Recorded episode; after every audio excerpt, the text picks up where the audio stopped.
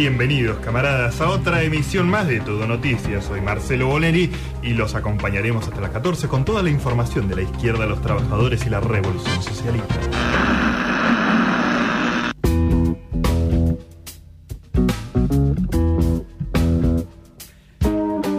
Minutos pasan de la una de la tarde, estamos acá en Noticias Cafeinadas en un lindo sábado soleado, un poco fresco, pero bueno. Sí, una buena combinación de, de un agosto. Absolutamente, absolutamente. Celebramos que el planeta haya vuelto a su clima eh, natural, aunque sea por unos días. Sí, la Argentina por lo menos. Eh, la Argentina por lo menos sí. Y, No, la Argentina, Buenos Aires. O sea, ya en la columna Sí, del sí, interior no. me van a querer matar, boludo. Y, y si querés nos ponemos hasta más específico, porque depende de dónde estés, el, el clima varía bastante. Sí, señor. Eh, lo que ha variado bastante y varía generalmente es, bueno, la estabilidad política de los países en África. Eh, es muy común y creo que es algo hasta... mm, bueno, los estudiantes de ciencias sociales me van a matar, pero hasta es algo natural en Sí. algún punto, la inestabilidad en países jóvenes que recién se están formando y están como buscando su, su equilibrio social y económico. Y es el caso de Níger. Eh, Níger es un país que está como en el, el- lo que sería un segundo cordón de países de África. Ustedes empiezan del norte hacia el sur, de arriba hacia abajo, tienen un primer cordón de países que son los que están eh, de frente a Europa, digamos. Sí. Y tienen un segundo cordón de cuatro o cinco países, cuatro países muy grandes que ocupan, digamos, casi la mitad del desierto del Sahara, entre los cuales está justamente Níger, un país eh, cuya bandera creo que es naranja, blanca y verde o algo así. Eh, un país que seguramente no le suene mucho, que mucha gente probablemente se lo confunda con Nigeria. Parece la bandera de India. Parece la bandera de la India totalmente, tiene ahí un círculo naranja también en el medio. Eh, no es Nigeria, es Níger, es un país que está Claro. cerca igual, y que el 26 de julio pasado sufrió un golpe de Estado. Eh, algo que es bastante usual, pero que en este caso tiene eh, mucha relación con la, mm, digamos, con la inferencia del extranjero en ese país. Sí. Níger es un país que fue colonia francesa, como muchos otros, que recién obtuvo su independencia en el 60 Claro. y que como la mayoría de los países de África sufre de una cuestión de... eh, les es muy difícil salir del, del colonialismo, digamos, la influencia de los países que fueron colonias muy fuerte en esos países, y tiene un problema muy grande entre una casta aristocrática, que es la que explota los recursos, que es muy rica, el resto muy pobre, y además hay una segregación muy fuerte entre eh, distintas etnias. Sí. Y siempre eso genera muchos problemas. Diferentes etnias en diferentes países, pero eh, siempre genera mucho, muchos problemas y problemas de violencia armada Claro. también. Eh, guerrillas, digamos, ¿no? Como, bueno, mucho conflicto y muy difícil estabilizarse, sobre todo porque eh, los diferentes presidentes son parte de esa casta aristocrática, la cual no reparte las ganancias de la explotación de sus tierras, sino que se Sí. la quedan para ellos, básicamente, y para los patrones del extranjero, digamos. Claro, o la- dentro de esas. Dentro de esos conflictos regionales toman un partido específico. ¿no? Absolutamente, absolutamente. Eh, estamos hablando de un país eh, que es- cuyo 80% de su territorio está en el desierto del Sahara y son 25 millones de personas y que es un país muy rico en uranio. Mirá Eh, el uranio que se usa mm, más que nada para la, la La energía, energía nuclear, nuclear, sí. la energía, Energía nuclear. y que y que bueno, como se podrán imaginar, es obviamente el mayor activo eh, y el mayor interés que tienen los países eh, occidentales en, en Claro. Eh, desde que sucedió el golpe, el golpe se lo hicieron a Mohamed Bassoum, que era el, el presidente, tanto Francia como los Estados Unidos y, y otros países eh, aliados se pusieron obviamente en contra, pero llamó la atención, eh, sobre todo de la prensa internacional, que la gente, el hashtag La la gente, el pueblo vecinos. de Níger, exactamente, los vecinos, estaban muy a favor de que eh, Abdurrahmane Chiani, que es el nuevo eh, presidente, entre comillas, digamos, el líder eh, revolucionario, el líder del golpe, Flores, sí. el- el que era ex comandante de la Guardia Presidencial, haya tomado el poder. ¿Por qué? Mira. Eh, justamente porque hay un fuertísimo sentimiento antifrancés en el pueblo de Níger. Claro. Eh, en los nigerinos, que sí, nigerianos, la verdad que no sé eh, cu- cuál es el, el gentilicio. Eh, y eh, justamente parte del problema que tenían estos militares insurrectos con el, el que era el presidente electo era, bueno, una cuestión obviamente económica de un país que era muy pobre, pero claramente había mucha ganancia en el uranio. Sí. Se Pero además sí. eh, hay una influencia muy fuerte de Al Qaeda e ISIS en ese territorio. Sí. Y tienen muchos problemas de seguridad por eso también. Y lo que medio decían estos militares era que el presidente no estaba haciendo nada para, para digamos, combatir eso y que la gente la estaba pasando mal, digamos. Claro. Un combo digamos, bastante explosivo. Sí. Eh, llamó la atención, lo que, digamos, traigo, traigo la noticia porque me llamó mucho la atención que hubo mucho movimiento geopolítico alrededor. Mm. Y me pareció muy interesante ver que hay dos bandos muy marcados.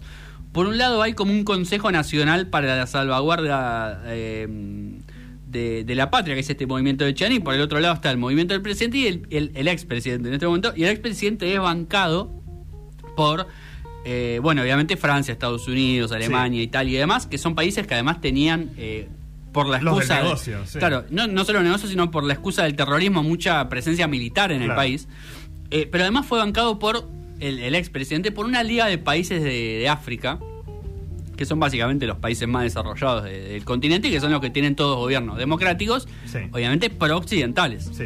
eh, o pro-europeos, vamos a decir, porque ellos también son occidentales en realidad.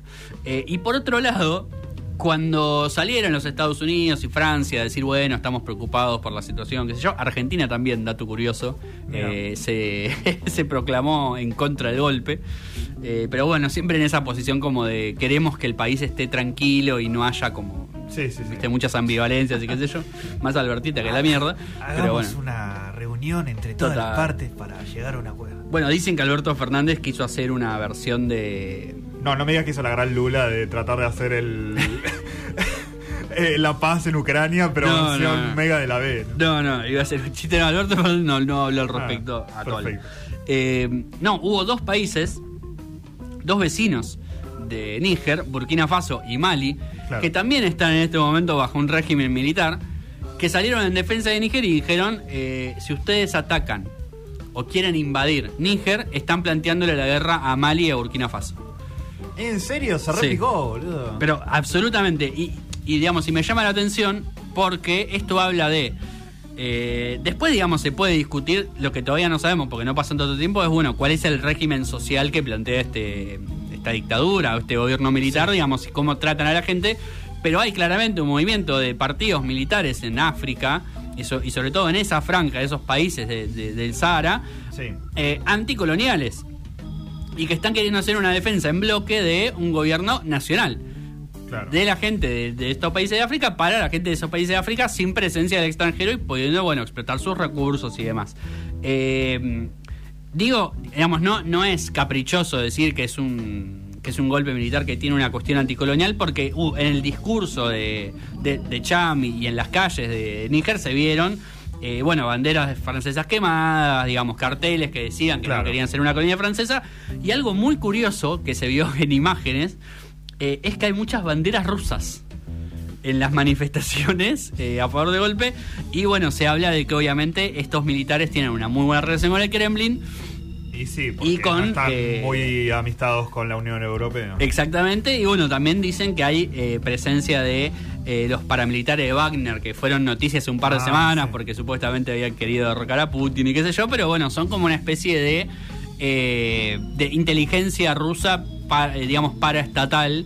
Claro. Son como gente que trabaja para Putin y que hace este trabajo de ir por distintos países como fogoneando golpes de Estado para derrocar eh, países que les sean adversos o gobiernos que les sean adversos. Así que bueno, la situación de Níger está en Ah, este no, momento eh, digamos, eh, sucediendo. Estaremos atentos a los acontecimientos, como dice Carlos Maslatón.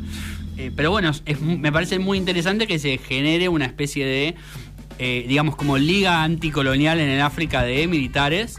Sí. Que bueno, después habrá que ver cómo se comportan, digamos. Hay una tradición militar en África, más de los 70, 80, de líderes revolucionarios de izquierda que han hecho avances significativos y que obviamente nunca llegaron muy lejos porque los poderes fácticos Sí, sí. de Estados Unidos sobre todo no, no los dejan, digamos, o no o interfieren en eso.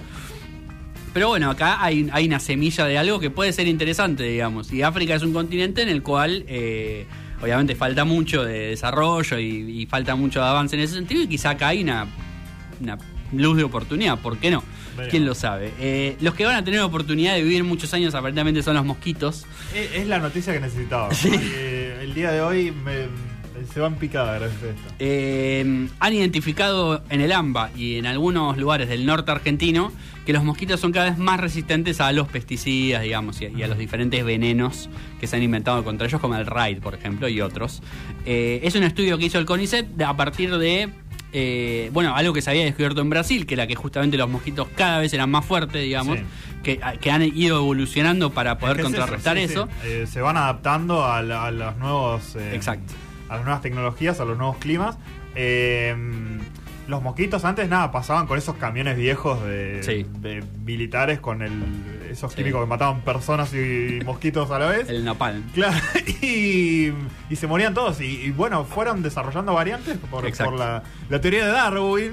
eh, y, y se vuelven más resistentes. Exactamente. Eh, preocupa obviamente sobre Prevalecen todo. mm, Total, eh, preocupa sobre todo el mosquito de- del dengue, obviamente, que es de los más peligrosos y que además es de los que más evolucionó, lamentablemente.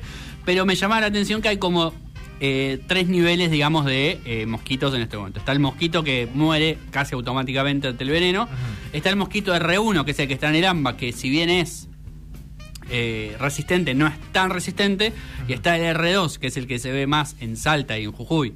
Y también cerca de Brasil, es decir, en Corrientes, Misiones Entre Ríos, que ese ya es bastante más resistente al veneno. Eh, nada, básicamente lo que decían los investigadores es nosotros elevamos esto al Ministerio de Salud para que vean cómo se puede avanzar en políticas públicas contra el dengue en los Sí. próximos veranos, porque si el mosquito queda más resistente hay que hacer un trabajo Más mayor, digamos. Eh, si no, bueno, moriremos todos picados por mosquitos, eh, mosquitos básicamente superpoderosos. Bueno, le pido eh, a la gente, a la buena gente de nuestros amigos de Raid Sí. que se pongan las pilas a, ayudarnos a hacer patria y eliminar todos estos mosquitos. Eh, he notado eso mismo en mi propia casa. Primero Sí. que eh, los mosquitos resisten al, al frío un montón. Está bien que julio Sí. fue el mes más caluroso de la historia humana. Ciertamente. Pero eh, no sigue habiendo mosquitos y eh, les tira, les tenés que antes por ahí rociabas un poquito de raid y se morían todos.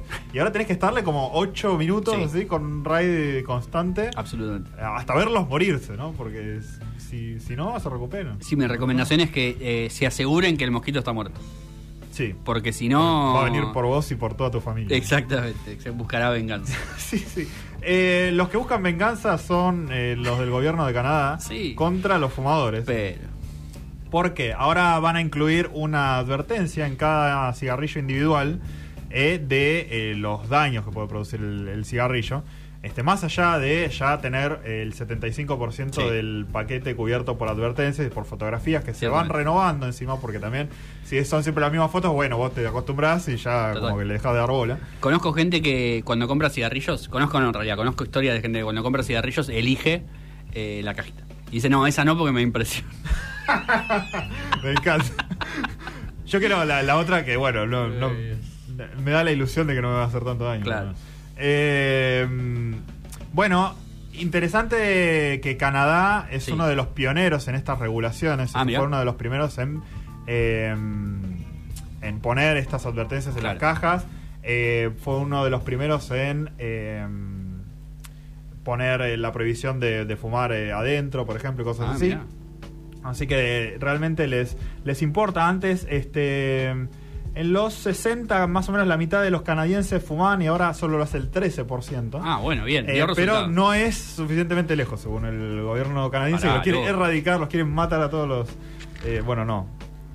Claro, no, no justamente. Pero sí, sí se lo toman este, bastante en serio. Sí. Eh, la reducción se explica por la conciencia general Claro. que hay sobre los riesgos del, del tabaco. Este, mm, pero bueno, eh, quieren eh, puntualizar el- las advertencias con cada cigarrillo en particular. Eh, se me estaba ocurriendo durante el durante esta semana. Sí. Yo, yo propongo lo siguiente. Que en cada cigarrillo en particular, además de, de las advertencias, pues es claro que a la gente no le importa nada. O sea, si, si tenés ganas de, de fumar, vas a fumar Y igual. sí. Eh, poner eh, dibujos de pijas en cada ciga- cigar- eh, cigarrillo individual. Yo creo que la homofobia generalizada Sí, completamente. va a ser va a salvar vidas de alguna Sí, manera. ¿Qué puede más? Eh, ¿La adicción o la homofobia? Sí, y la homofobia, claro. Y, y yo, a mí me parece que sí. Yo creo que lo, lo- lo pongo ahí como, como oferta para, para hacerlo. Me parece que va a funcionar. Si al cigarrillo le hacen forma de pija, no fuma nunca más un hombre en la vida. exactamente. Sí, sí, bueno, un hombre no, pero muchos no, probablemente. Sí, eh, yo propongo, propongo eso. Eh, lo que propongo también es que vayan al zoológico Sí. de, de Shenyang. Bien. Este, Bien, porque acá no hay. Claro, sí. Se, se toman un vuelo como lo ha hecho bastante gente, porque se generó un fenómeno viralísimo en eh, China sobre un oso que eh, aparentemente nada, se viralizó y decían, no, pero esto es un tipo disfrazado en un traje de Ah, oso, porque no actúa como oso, está parado en dos patas. No tiene forma de oso para nada. eh, eh, es como que tiene la piel medio colgando. Después cuando, cuando se acuesta parece más un oso, pero se para el tipo en dos patas. O sea, Sí. está bien que los osos hacen eso, ¿no? Sí. Pero de una manera en la que decís, es un tipo eh, disfrazado. Ese oso se hizo el cinturón gástrico. Sí, Por eso le cuelga la piel así. claro, está bien. Nosotros le estamos eh, haciendo el... El body shaming. Sí, y está lidiando con un tema muy, muy Claro, puntual, pobre. claro. No, no, no le damos bowling al, al oso. No se habla de los cuerpos de osos ajenos. No, señor.